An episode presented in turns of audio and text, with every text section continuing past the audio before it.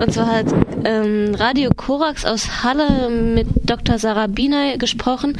Sie ist intellektuelle Trainerin, hat Arabistik in Halle an der Universität und in Damaskus studiert und ist ähm, seit drei Jahren im Libanon und arbeitet dort. Also die Frauenbewegung in Ägypten, darüber könnte man tatsächlich, glaube ich, länger sprechen, weil es doch inzwischen einige Literatur auch gibt, insbesondere auch zur islamischen Frauenbewegung, die relativ jung ist im Gegensatz zu der alten säkularen arabischen Frauenbewegung, die schon über 100 Jahre alt ist auf alle Fälle. Seit den 90er Jahren hat sich eben diese islamisch, ähm, islamische Frauenszene besonders etabliert. Wie ich jetzt schon sagte, gibt es im Prinzip zwei Stränge, könnte man so sagen.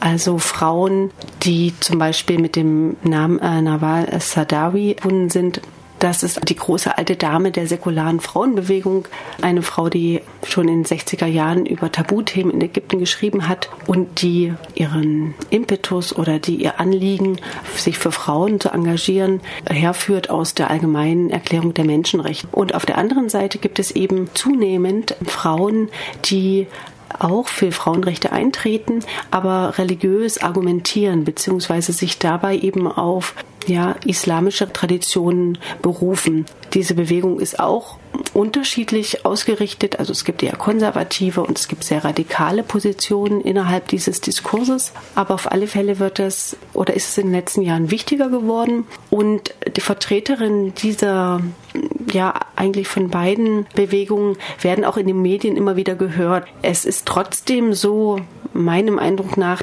das ist eine Bewegung, aber das ist keine riesige Frauenbewegung, ähm, wo 50 ähm, Prozent der Frauen irgendwie beteiligt sind, sondern das sind natürlich, könnte man sagen, Vordenkerinnen, Aktivistinnen, eine gewisse Elite, wenn man so möchte, die diesen Diskurs ähm, vorantreibt, aber die eben auch gehört wird, weil sie interessant sprechen und weil die eben auch von ihrer, von ihrem Hintergrund, ihrem wissenschaftlichen, ihrem familiären zum Teil oder politischen so sind, dass sie durchaus als Gesprächspartnerin eben auch in den Medien gesucht werden. Und dadurch können sie schon Dinge beeinflussen. Ich möchte vielleicht an dieser Stelle noch sagen, dass dazu nicht nur Frauen gehören, sondern im Prinzip könnte man sagen, die arabische Frauenbewegung hat auch Männer dabei. Sie haben ja gerade gesagt von den Medien, die Medien fragen nach und die Medien hören auch auf die Frauen. Inwieweit haben denn diese Frauen eben auch Einfluss auf die Politik oder gesellschaftliche Veränderungen? Ja, das ist eine schwierige Frage. Vielleicht kann man das auch immer nicht so direkt sehen. Wie Sie wissen, wird die Politik in den arabischen Ländern überwiegend von Männern einfach dominiert. Aber diese Männer nehmen eben durchaus Themen auf, die Frauen betreffen. Eine Kollegin hat geschrieben, dass sehr beeindruckend ist, wenn man zum Beispiel auf eine Messe geht, wo es um Bildungschancen von Frauen geht in der arabischen Welt, dann trifft man dort auch sehr viele Männer, weil einfach auch die Männer sehen, dass etwas getan werden muss, dass Frauenförderung äh, gut tut äh, für die gesamte Gesellschaft. Und so werden eben einzelne Themen von Männern und Frauen gleichermaßen gefördert und aber eben in der Politik natürlich dann erstmal vorrangig von Männern dann auch umgesetzt in kleinen Stücken. In Ägypten haben Frauen ja auch ein hohes Bildungsniveau oder relativ hohes Bildungsniveau. Wie sieht es denn in Syrien und Tunesien aus?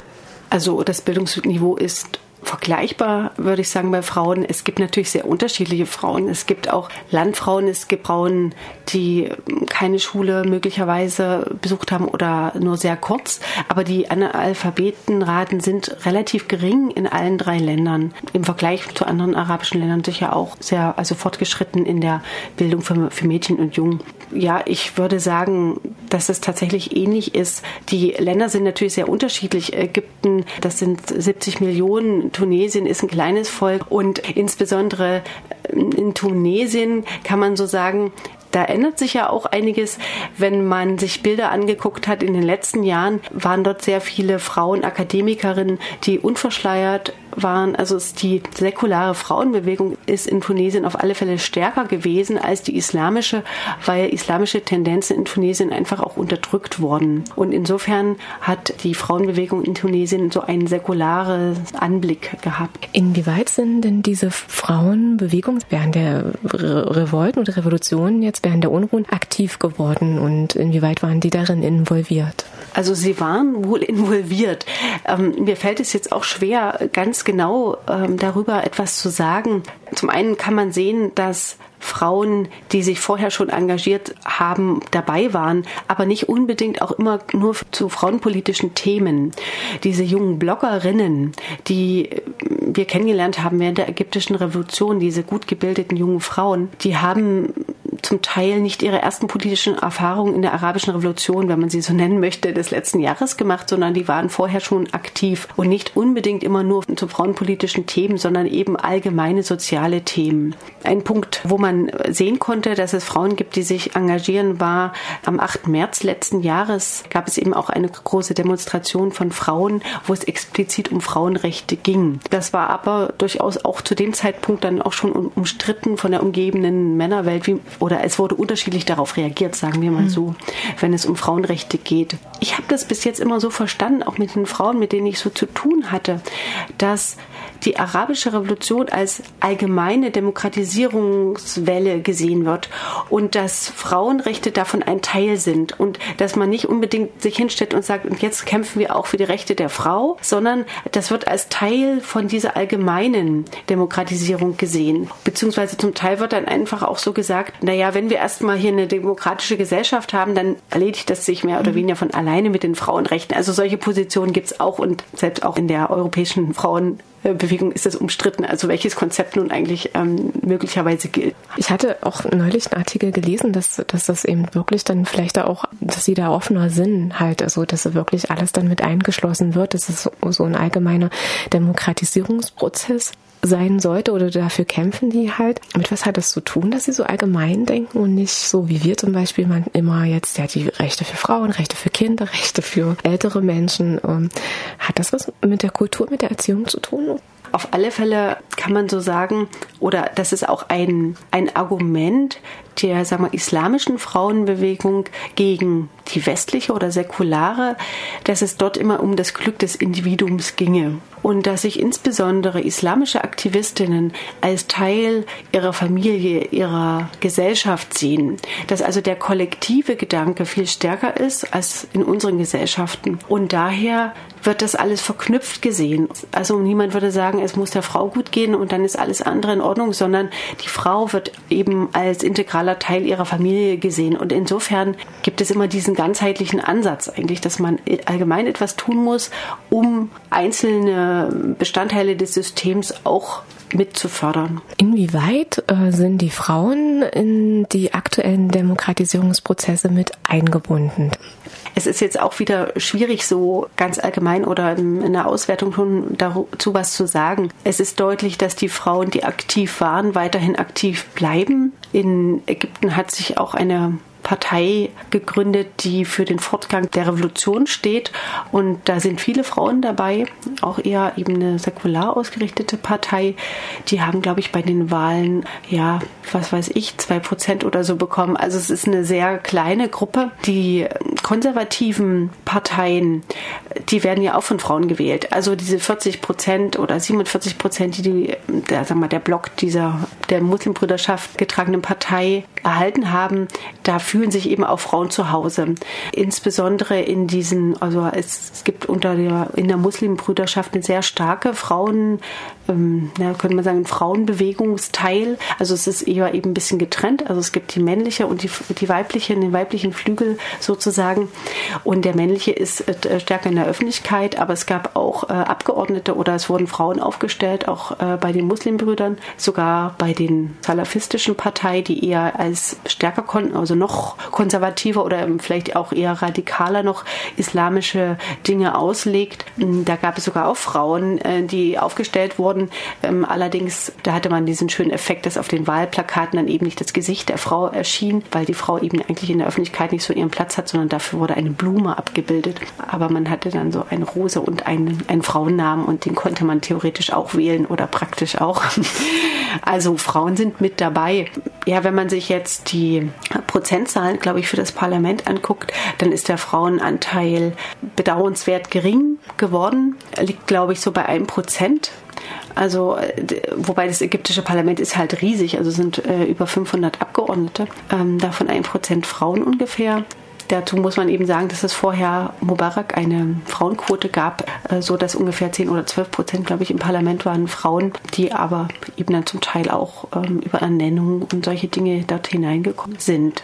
Ähm, da sieht man also wieder, dass im politischen Bereich das ist eigentlich in, ja, in fast allen arabischen Ländern so, hat wohl nichts mit dem Islam zu tun. Wenn man nämlich nach Asien guckt oder so, dann, äh, also weiter nach Asien, dann sieht man, dass dort auch Frauen Regierungschefinnen werden können ohne Probleme. Oder denken Sie an Çiller in der Türkei. Das ist also überhaupt nicht ausgeschlossen. Aber in arabischen Ländern ist es eben tatsächlich, sind Frauen in der Politik unterrepräsentiert. Und dort sind offensichtlich, was Macht und Herrschaft betrifft, sehr stark patriarchale Strukturen immer noch am Werk. Also weniger im Bildungsbereich oder eben auch sogar im wirtschaftlichen. Also da trifft man doch viele Frauen, die unterwegs sind. Aber so politische Abgeordnete, das ist nochmal ein anderer Bereich, der Frauen nicht so zugetraut wird. Was denn der Hauptauslöser eben ähm, dafür sein könnte, dass Frauen eben unterdrückt werden, ja, sind es ähm, vielleicht auch westliche Kriegstreiber, weil irgendwie hat man ja auch den Eindruck, dass es Frauen vor dem Krieg auch schon irgendwie ein bisschen besser ging in der arabischen Welt. Oder sind es eben doch die Patriarchen, ja? Oder sind es, spielen da sicherlich auch sozioökonomische Faktoren mit eine große Rolle halt? Fragen Sie mal einen arabischen Mann, der würde sagen, die arabische Frau ist viel freier als die westliche aus vielen verschiedenen Gründen, die durchaus auch ihre Berechtigung haben. Man kann sehr viel sagen. Man kann einfach auch sagen, so wie ich eben schon äh, das angedeutet habe, dass es einfach eine größere Teilung gibt zwischen Aufgaben, die Männern und Frauen zugerechnet werden. Und da ist eben die Öffentlichkeit kein weiblicher mhm. Bereich. Und der wird eben erst erobert wieder von den Frauen. Wobei es in der arabischen Geschichte auch immer mal wieder irgendwelche tollen Frauen gab. Aber ehrlich gesagt kann man die an einer Hand eigentlich mehr oder weniger abzählen. Also das ist schon weniger.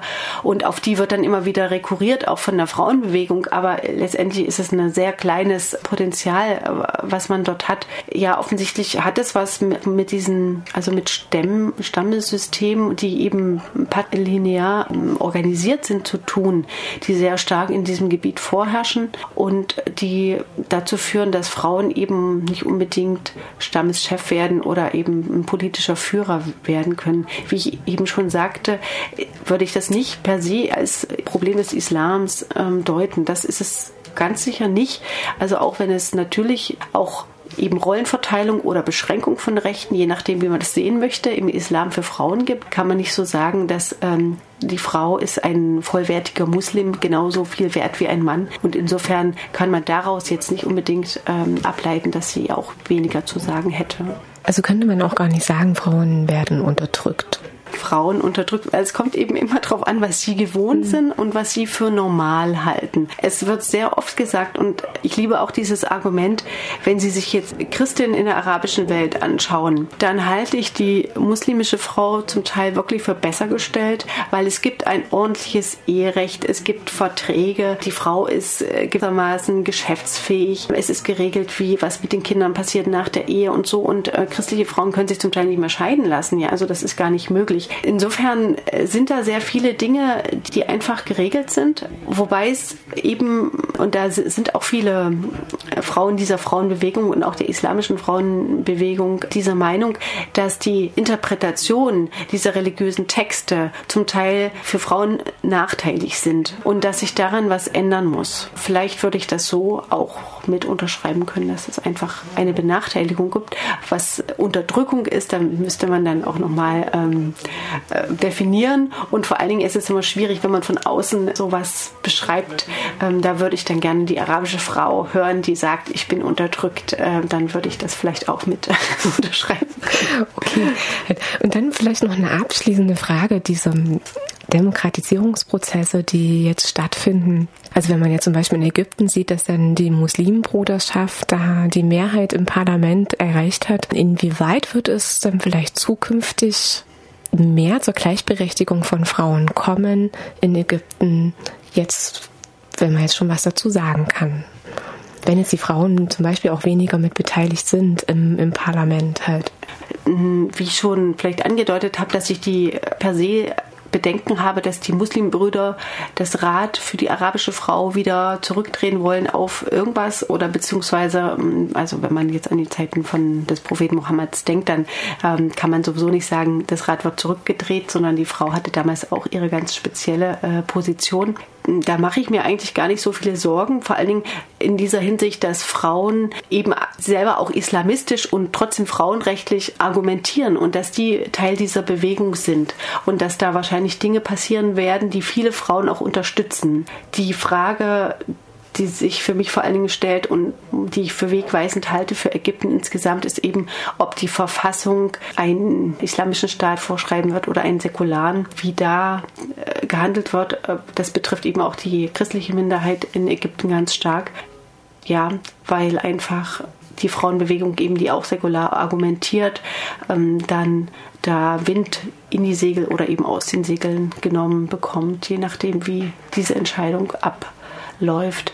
Aber jetzt per se würde ich nicht sagen, oh Gott, jetzt die Frauenrechte sind ganz akut bedroht in Ägypten. Die Frauen werden sich ihre Rechte nicht nehmen lassen. So einfach geht das nicht. Also die, auch wenn man sie nicht unbedingt alle auf der Straße sieht und wenn sie Kopftücher tragen, die sind durchaus kämpferische Damen und Katrin von Radio Korax aus Halle sprach mit Dr. Sarah Binay zum Thema Rolle der Frau in der arabischen Revolution. Dr. Sarabine hat Arabistik an der MLU in Halle studiert und außerdem in Damaskus in Syrien.